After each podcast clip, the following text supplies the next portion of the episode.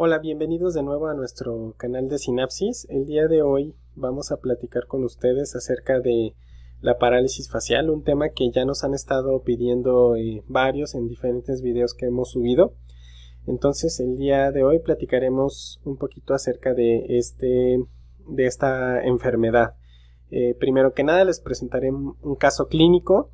Este caso clínico, eh, para poderlo presentar y presentar las imágenes, le pedí a la paciente eh, su consentimiento para poder hacerlo, por lo que pues estas imágenes han, han, sido o son presentadas con permiso de nuestra paciente. Se trata de una paciente femenino de 66 años, la cual es originaria y residente de la Ciudad de México. su lateralidad es diestra eh, dentro de sus antecedentes heredofamiliares y personales no patológicos no hay relevancia para el padecimiento actual.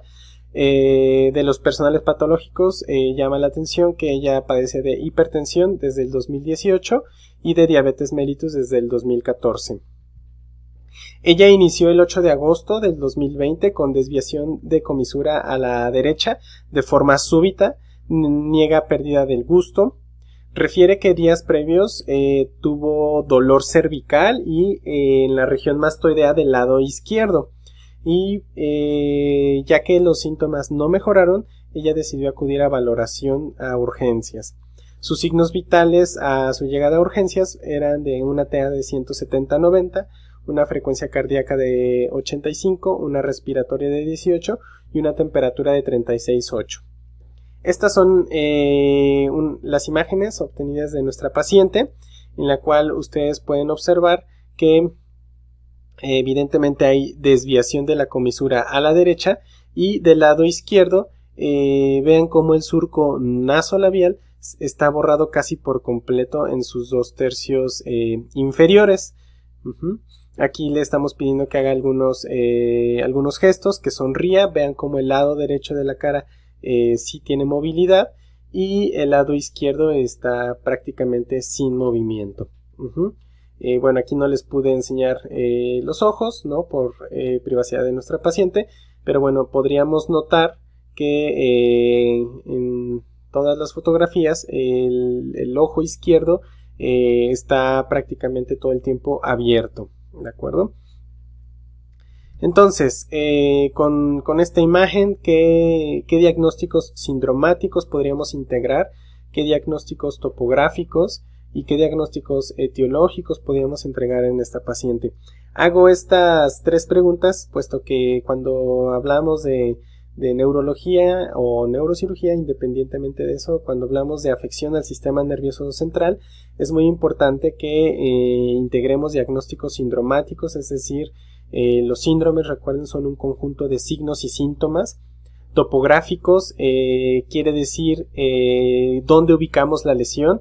Cuando tenemos afección en el sistema nervioso debemos de saber decir con la exploración de nuestro paciente y con lo que él nos cuenta en dónde se encuentra la lesión, si se encuentra a nivel del sistema nervioso central o a nivel, de, a nivel del sistema nervioso periférico y si se encuentra a nivel del sistema nervioso central, pues que podamos decir si la lesión es intra o extraxial, es decir, está afectando eh, eh, ya sea hemisferios cerebrales, mesencéfalo, puente, eh, médula oblonga, o bien está afectando de forma extraxial, a lo mejor a las meninges, el espacio subaracnoideo, etcétera, ¿no? Y el diagnóstico etiológico, bueno, ya una vez que hemos hecho nuestro nuestra exploración física de nuestros pacientes, pues poder identificar cuál es la causa de aquella eh, afección que tiene nuestro paciente, ¿no? Entonces, eh, pues de diagnóstico sindromático en esta paciente, integramos una eh, parálisis facial periférica, y ahorita vamos a saber por qué es una parálisis facial periférica. Integramos diagnóstico topográfico, pues es una mononeuropatía del séptimo nervio craneal. Y etiológico, ahorita vamos a platicar acerca del diagnóstico etiológico en este tipo de escenarios, ¿de acuerdo? Entonces vamos a recordar rápidamente la anatomía y fisiología del séptimo nervio craneal y una mnemotecnia que me enseñaron desde el pregrado y que pues sigo manteniendo para recordar las funciones del séptimo nervio craneal es pensar que el séptimo nervio craneal o el nervio facial es un, es un bebé que, que llora, que se, que llora, babea, que se ríe, ¿no? Y que también puede probar cosas con su boca, ¿no? Eh, entonces, eh, de esa forma nosotros eh, podemos recordar las funciones del nervio facial, recordando siempre a un bebé, ¿no?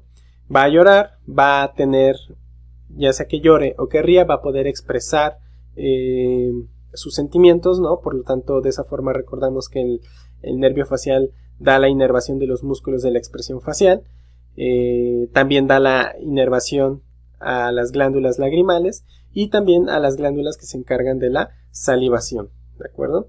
Y como una, eh, como cereza del pastel en cuanto a funciones del séptimo nervio craneal, recordemos que da la inervación especial, o da la inervación especial a los dos tercios anteriores del gusto de la lengua.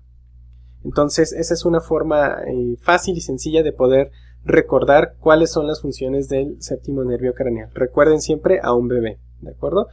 Bien, entonces eh, ubicándonos un poquito más en la neuroanatomía de este nervio craneal, bueno, sabemos que tiene eh, su núcleo en, a nivel del, prácticamente de la unión entre el puente y, el, y la médula oblonga, y que este núcleo del séptimo nervio craneal va a hacer una, las, los axones que salen de este séptimo nervio craneal van a pasar por detrás del, del sexto nervio craneal y a esto lo conocemos nosotros como la primera rodilla del facial y que en una vista posterior del tallo cerebral a nivel de la fosa romboidal pues lo, veremos como algo que se conoce como el colículo del facial ¿de acuerdo?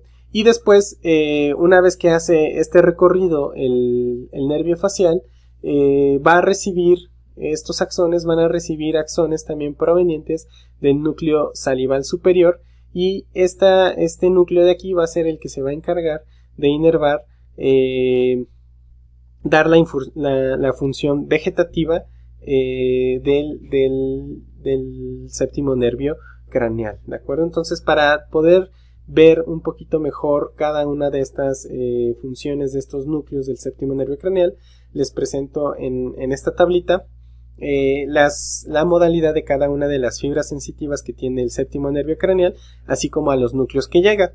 Entonces, eh, repasando rápidamente la función sensitiva general del séptimo nervio craneal, sabemos que llega al núcleo espinal del nervio trigémino y que va a tener como función la sensibilidad de la piel de la concha auricular, que es un área pequeña de piel por detrás de la oreja, y posiblemente ayuda a complementar, a complementar la rama eh, B3 del, nervio eh, trigémino, ¿no? la, la rama eh, mandibular del quinto nervio craneal. Entonces, este, esta porción sensitiva general del séptimo nervio craneal nos va a dar la, la percepción de la sensibilidad de dolor y temperatura, vibración, tacto, propiocepción, sensación de peso y discriminación entre dos puntos de estas áreas que les he mencionado, incluyendo también la pared del conducto auditivo externo y la superficie externa de la membrana timpánica. Esto es muy importante porque la superficie interna de la membrana timpánica eh, no va, la información no va a ser recogida por el séptimo nervio craneal, sino en este caso aquí será por el noveno nervio craneal, ¿no? Entonces vemos también que el séptimo nervio craneal, aparte de tener una función motora de expresión de, los músculos de la expresión facial, también ayuda a, recoger información sensitiva general, es decir, dolor y temperatura, el BTPP, vibración, tacto, propiocepción y discriminación entre dos puntos de estas porciones de la cara. Como porción sensitiva especial, tenemos el, que va a llegar la información al núcleo solitario en su porción rostral. y esto va a corresponder a los dos tercios anteriores de la lengua. Entonces, todo lo que nosotros probamos eh, con nuestra lengua, eh, los sabores van a estar siendo recogidos por el séptimo nervio craneal y van a llegar a este núcleo llamado núcleo solitario en su porción rostral o en su porción superior y eh, la, función motora eh, de nuestro nervio facial va a tener dos, una motora eh, digamos, voluntaria, ¿no? O relacionada con la expresión de los músculos, eh, relacionada con los músculos de la expresión facial, y una función motora visceral, que va, va a estar en relación a la, la lagrimación y a la producción de saliva.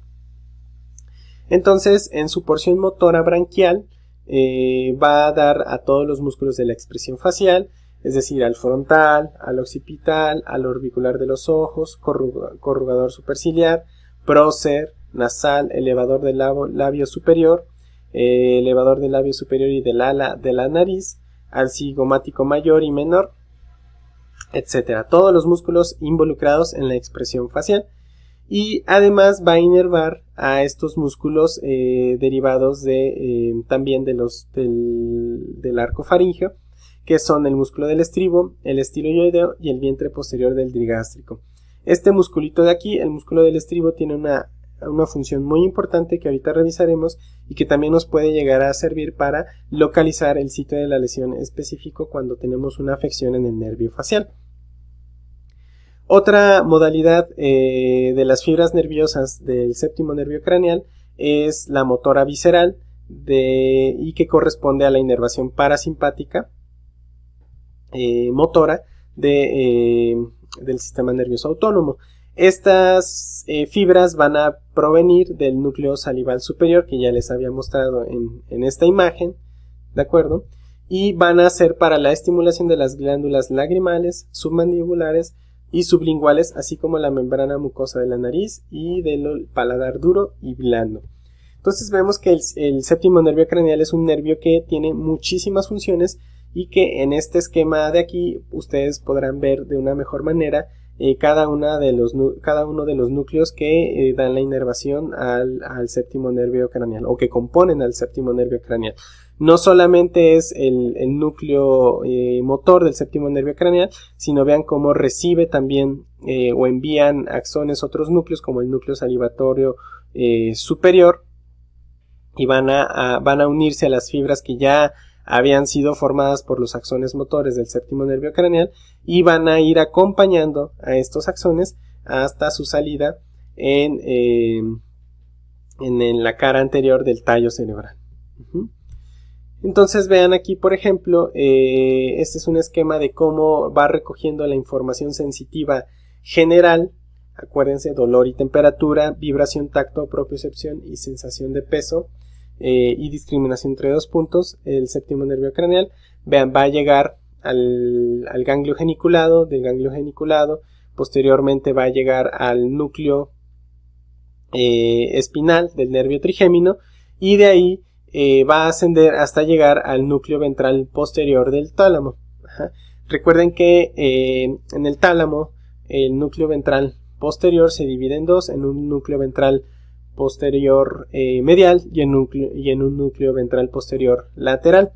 Todo lo que sea del cuello para arriba va a llegar al núcleo ventral posterior medial y todo lo que sea del núcleo del cuello para abajo va a llegar al núcleo ventral posterior lateral y de ahí se va a ir a la corteza eh, eh, sensitiva eh, y de acuerdo a la representación cortical de cada una de las partes del cuerpo será el sitio en donde llegará a la corteza.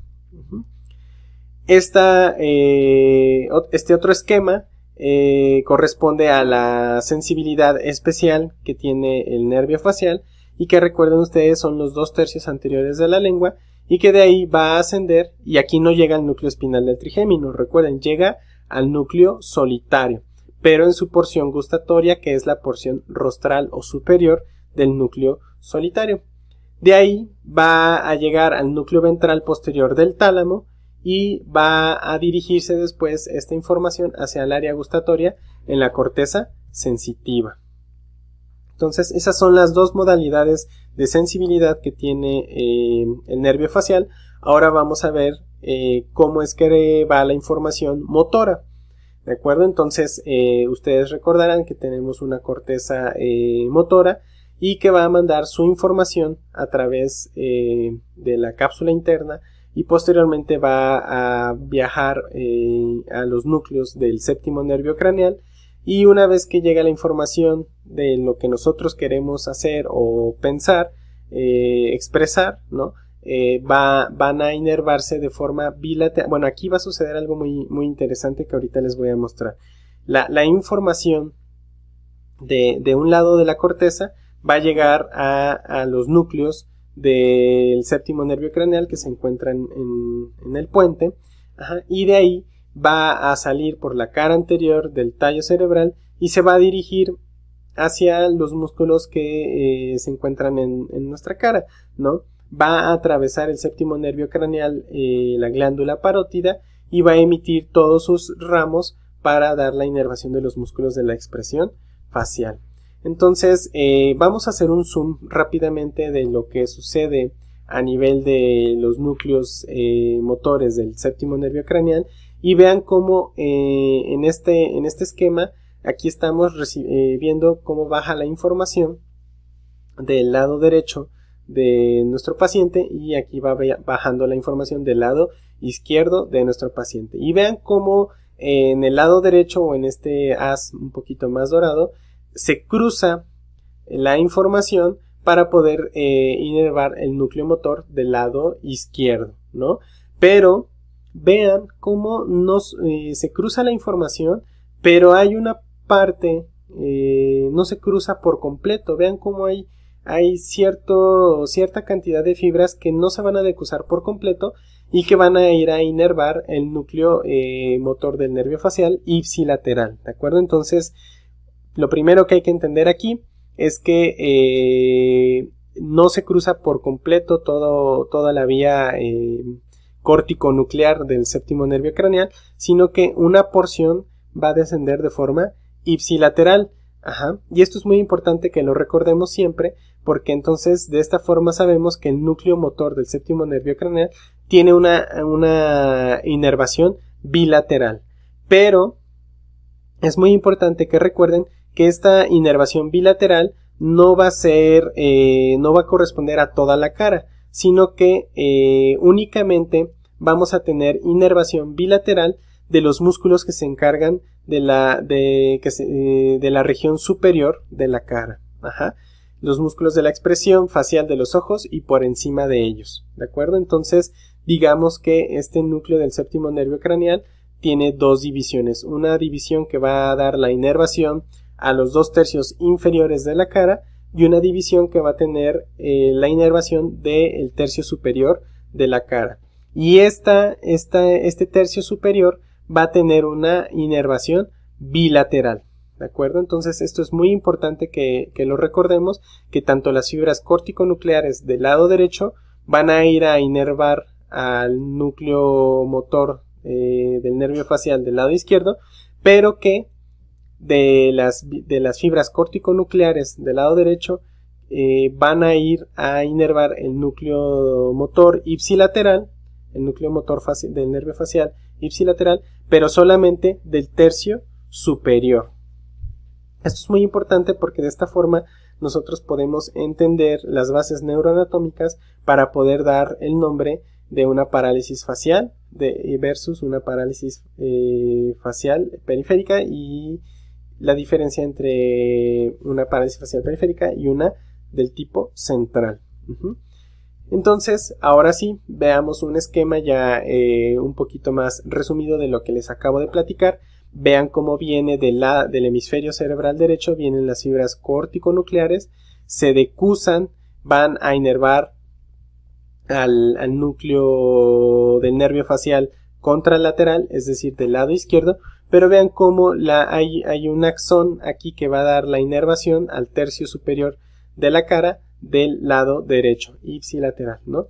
Entonces, de esta forma sabemos que el tercio superior de la cara de nuestros pacientes va a estar recibiendo información tanto del lado derecho del cerebro o del hemisferio cerebral derecho como del hemisferio cerebral izquierdo. Entonces, eh, esa es la, función motora, eh, sobre todo de los músculos de la expresión facial, del nervio facial, y vamos a, repasar rápidamente cómo es que viene la información eh, motora pero de las glándulas lagrimales y de las glándulas submandibulares. Entonces vean que el origen o el centro al que de, donde parte todo toda esta información va a ser del hipotálamo. Y es muy importante que ustedes recuerden esto porque en el hipotálamo van a, van a, va a estar recibiendo información eh, sobre todo de las áreas eh, correspondientes al sistema límbico, ¿no? Entonces de ahí que cuando nosotros experimentamos eh, una emoción, sobre todo puede ser de tristeza, pero también hay quienes pueden llorar de felicidad, pero el punto es que el sistema límbico, el sistema de las emociones, manda la información al hipotálamo y a través de este fascículo longitudinal dorsal, cuando hay información de que lo que estamos viendo nos está causando tanta tristeza que nos genera llorar, bueno, aquí el hipotálamo estimula al núcleo salivatorio superior a través de este fascículo longitudinal dorsal y entonces va a mandar la información para que eh, nosotros empecemos a, eh, a llorar. ¿De acuerdo? Entonces, eh, esta es la forma en la que el hipotálamo le dice a las glándulas lagrimales que lloremos, ¿de acuerdo? Y por ejemplo, otro reflejo que podemos observar aquí es cuando nosotros recibimos un olor de la comida, por ejemplo, pues empezamos a salivar, ¿no? Entonces también el hipotálamo va a recibir información de la corteza olfatoria, que está recibiendo a su vez información de la comida que nos acaban de preparar y misma, mismo escenario, misma, misma vía, va a mandar la información del hipotálamo al núcleo salivar superior a través del fascículo longitudinal dorsal y le va a decir a nuestras glándulas eh, submandibulares y sublinguales que empiecen a salivar como reflejo a este olor agradable que estamos percibiendo. Entonces, aquí otro esquema, ¿de acuerdo? Y eh, de esa forma nosotros hemos visto ya eh, cómo es que el nervio facial inerva o recoge información tanto sensitiva general como sensitiva especial y cómo da la inervación a los músculos de la expresión facial y a los, a, los músculos, eh, bueno, a las glándulas salivales y a las glándulas eh, lagrimales, ¿no? Entonces, ahora sí, vamos a ver qué es lo que sucede cuando hay una parálisis facial. Tenemos dos tipos de parálisis facial fundamentalmente. La parálisis facial central, de tipo central, y la parálisis facial de tipo periférico. Entonces, como recordarán, yo les dije que había fibras córtico-nucleares que eh, se decusaban eh, y había córtico y había fibras córtico-nucleares que no se iban a decusar y que iban a, inervar al núcleo ipsilateral pero que eh, cuando no se decusan y van y, e inervan el núcleo del, del, séptimo nervio craneal de forma ipsilateral, pues solamente van a dar la, van a dar la inervación al tercio superior de, eh, de nuestra cara, ¿de acuerdo? Entonces, por ejemplo, imaginemos una, una lesión en, en la vía córtico-nuclear del hemisferio cerebral izquierdo, pues nosotros esperaríamos tener una parálisis facial del lado derecho. Ajá. Pero recordemos que eh, aunque yo he interrumpido la información que va a llegar tanto al tercio superior como al tercio inferior, porque yo ya corté esta vía desde el inicio, ajá, tengo del otro lado la vía eh, córtico-nuclear eh, que va al séptimo nervio craneal del lado derecho, tengo este, este, este, esta vía dando la información que ya no le está entregando la otra corteza de mi tercio superior de la cara. Entonces, por lo tanto, ¿cuáles van a ser las manifestaciones o de qué forma vamos a ver eh, la parálisis facial de tipo central? Bueno, vamos a ver los dos tercios inferiores afectados del lado contralateral a la lesión. Vean cómo aquí el hemisferio afectado es el lado izquierdo y en esta imagen el hemisferio afecta el bueno la, clínica la vemos en el lado derecho de nuestro paciente entonces aquí nosotros tenemos una parálisis facial de tipo central ¿por qué? porque ambas ambas frentes están conservadas y lo único que mueve nuestro paciente es los dos tercios eh, inferiores eh, o más bien que no mueve son los dos tercios inferiores contralaterales a la lesión ¿de acuerdo? y muy diferente en una parálisis facial periférica en el cual la lesión ya se ha, se ha hecho, pero ya cuando el núcleo ha recibido la información de las dos cortezas. Por lo tanto, en este tipo de pacientes nosotros vamos a ver que va a haber un aplanamiento de los surcos eh, frontales y que además el paciente va a tener eh, los dos tercios inferiores afectados, ¿no? Y esto se da porque aunque yo esté recibiendo la lesión sea del lado derecho y yo esté recibiendo información de las dos cortezas, eso ya no va a tener relevancia puesto que ya se juntaron eh, esas dos informaciones y yo ya las estoy seccionando en una parte más distal. ¿De acuerdo? Entonces de esa forma nosotros vemos borrado por completo la hemicara de nuestro paciente. Ajá, del lado afectado. Entonces, eh, ¿por qué da la parálisis facial? ¿Qué es lo que sucede en, nuestros pacientes? Bueno, eh, la parálisis facial periférica, que es la de la cual hablaremos el día de hoy, eh, ocurre en, tiene una incidencia anual de 23 personas por cada 100.000 habitantes. Entonces vemos que no es tan infrecuente como nosotros pudiéramos pensar. Ocurre de forma similar en hombres como en mujeres y puede afectar a cualquier eh, a cualquier grado de edad. No tiene una preferencia en afectar más a niños, adultos, no tiene una mayor preferencia. Ojo, esta es una parálisis o de lo que estamos hablando es de una parálisis facial de tipo periférico. Ajá. Hay pacientes que pueden nacer con ausencia del séptimo nervio craneal eh, y esa es otra historia completamente diferente. Cuando nosotros hablamos de que tenemos un paciente eh, que, desarrolló sus nervios faciales de forma adecuada y de forma bilateral, entonces en este grupo de pacientes sí vemos que se afectan por igual. Por si se preguntaban si pasa en alguna época del año en especial, pues no, tampoco hay, mayor incidencia de o mayor reporte de nuevos casos de parálisis facial por primavera, verano, otoño e invierno. Entonces tampoco es algo que se relacione a o que nos genere un mayor eh, riesgo o probabilidad de tener esta enfermedad. ¿De acuerdo? Entonces tampoco las estaciones del año eh, tienen que ver con la aparición de eh, la parálisis facial. Lo que sí se ha visto en algunas series, no en todas, pero en algunas series eh, se ha reportado que en el embarazo, dos semanas antes o dos semanas después del parto, puede haber mayor incidencia de parálisis facial. Y también se ha visto que los pacientes que padecen diabetes e hipertensión, pues también tienen una mayor probabilidad de desarrollar esta, esta enfermedad, ¿de acuerdo? Entonces, cuando tenemos una parálisis facial periférica, como el caso que les presenté, eh, la etiología puede ser, eh, así como en el Dr. House, ¿no? Un gran listado de posibilidades.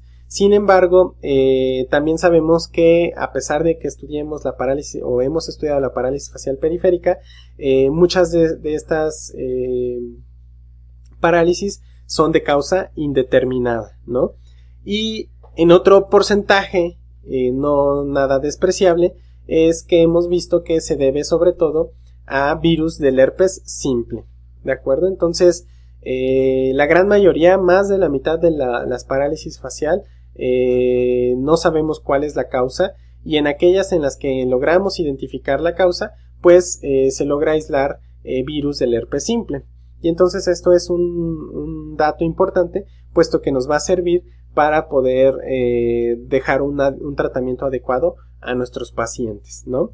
Clásicamente, si solamente tenemos afección del séptimo nervio craneal, es una parálisis facial del tipo periférico, entonces eh, nuestro paciente puede ser que no tenga nada eh, intracraneal a nivel intracraneal como un tumor y que lo más probable es que se trate de una parálisis facial causada por el virus del herpes. Entonces, en, los casos de los pacientes en los que solamente encontramos una sola afección de un nervio craneal, pues podemos iniciar tratamiento para, eh, para poder desinflamar el nervio y que vaya recuperando su función y eh, si algunos lo desean, pues podemos iniciar tratamiento antiviral, ¿no?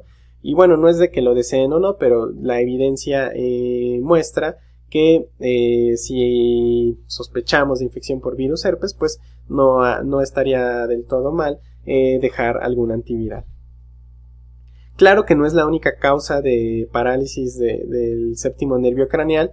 A veces algunos tumores, como este tumor que les presento aquí, un neurinoma del acústico, también pueden causar eh, una parálisis eh, del séptimo nervio craneal. Sin embargo, eh, este tipo de pacientes que tienen este tipo de lesiones no solamente se acompañan de afección del séptimo nervio craneal, por lo regular van a tener afectado el octavo y algún otro nervio craneal además de, del séptimo, ¿no?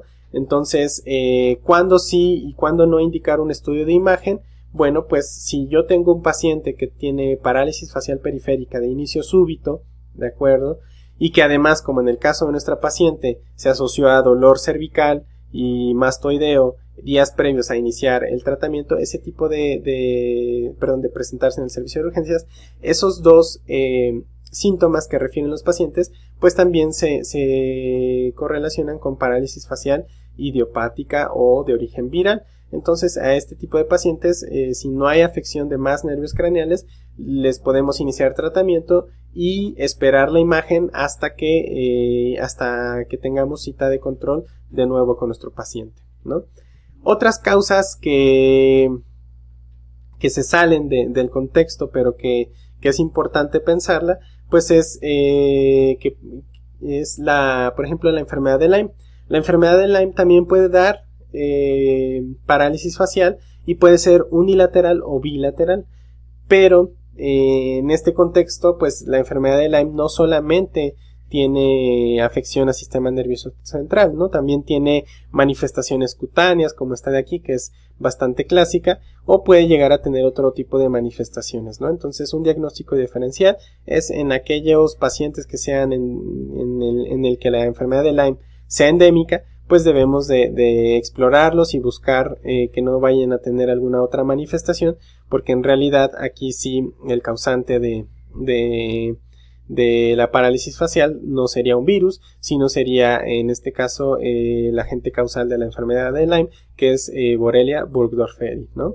Entonces, siempre explorar y hacer una historia clínica detallada a nuestros pacientes nos va a poder dar la pista.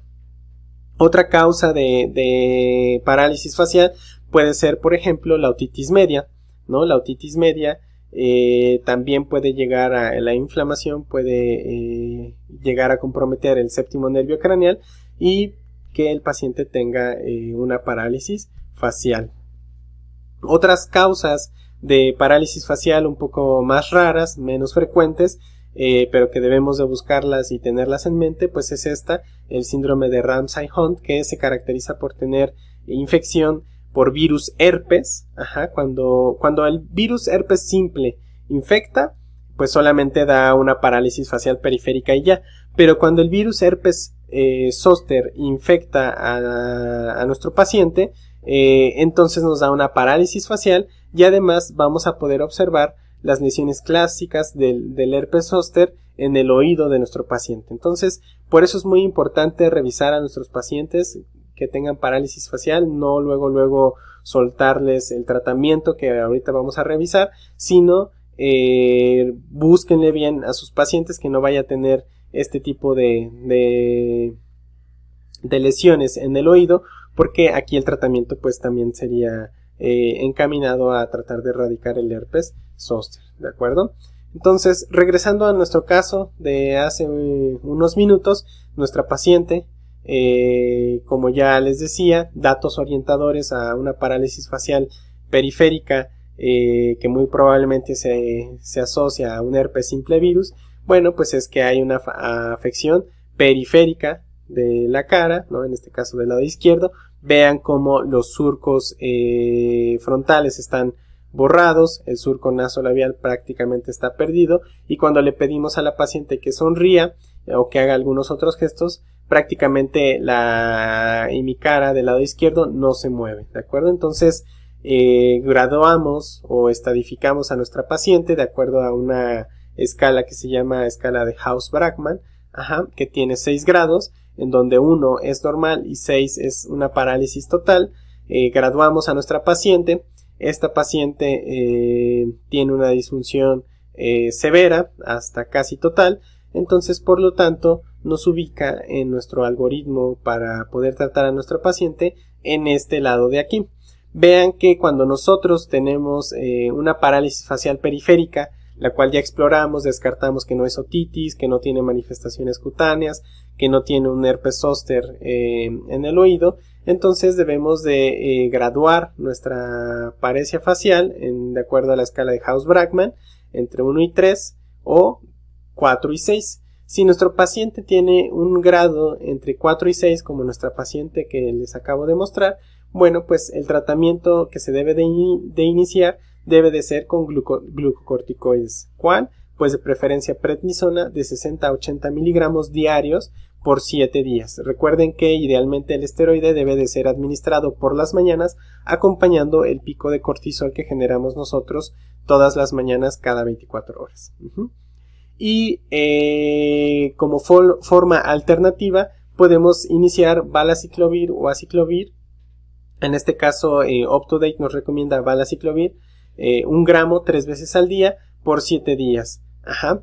Y aquí eh, lo ponen como una sugerencia, ya que eh, en diferentes estudios que se han realizado, lo que ha mostrado tener mayor eh, eficacia es el inicio de los esteroides de forma temprana. Ajá. Entonces, y el uso de balaciclovir lo dejan a criterio médico, puesto que no ha habido una, una diferencia significativa el hecho de dar glucocorticoide más antiviral a nuestros pacientes, ¿no? Entonces, eh, todos podemos tratar una parálisis facial con glucocorticoides, ¿de acuerdo? Todos los, todo el personal médico, claro está, eh, con estas dosis, con, con, este fármaco, y a consideración médica, pues podemos eh, dar o no dar el antiviral, partiendo que en más de la mitad de los casos es queda como de causa indeterminada la parálisis facial y otro porcentaje no nada despreciable pues se le atribuye al virus herpes simple, ¿no? Entonces eh, es un virus que tiene tratamiento, por lo tanto pues podríamos dárselo, ¿no? Es muy importante que no olvidemos que eh, si no hay un adecuado cierre del ojo, pues también podemos tener eh, problemas con el ojo, ¿de acuerdo? Entonces es muy importante que indiquemos gotas oftálmicas a nuestros pacientes para poder eh, lágrimas artificiales para que no vaya a haber resequedad del ojo y que después ese ojo pueda tener alguna úlcera corneal o algún otro tipo de lesión, ¿no? Entonces, vean, esta es la paciente que, que tratamos. A esta paciente se le dejó esquema con glucocorticoide y antiviral y eh, aproximadamente un mes o mes y medio después de haber iniciado el tratamiento, estos son los resultados. Vean cómo eh, la hemicara izquierda ha recuperado la función eh, bastante, bastante favorable. Vean cómo ya el, el surco nasolabial se dibuja de una mejor manera. Es muy sutil la diferencia entre un lado y el otro. Y bueno, lo único que se le dejó de tratamiento a esta paciente fue el esteroide, el antiviral y se inició, eh, se inició fisioterapia eh, a la semana de haber tenido el cuadro, ¿no?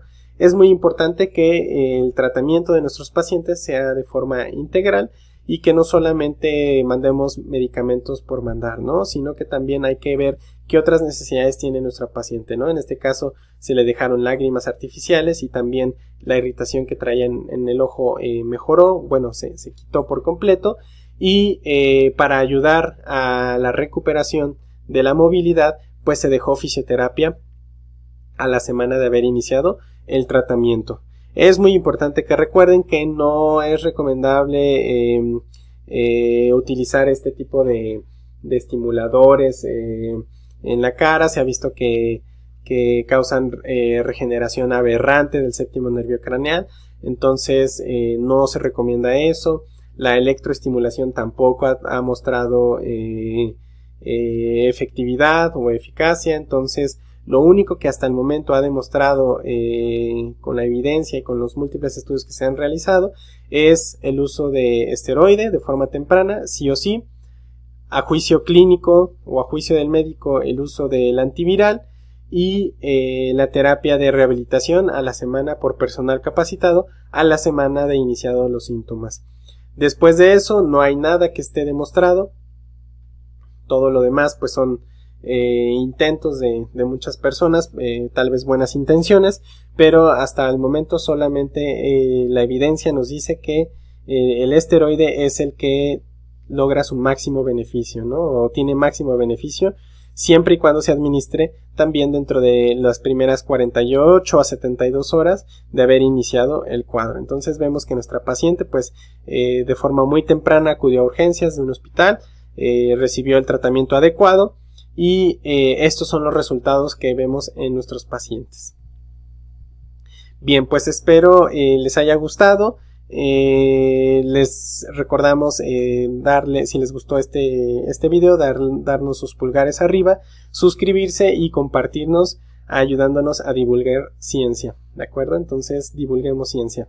Gracias a todos.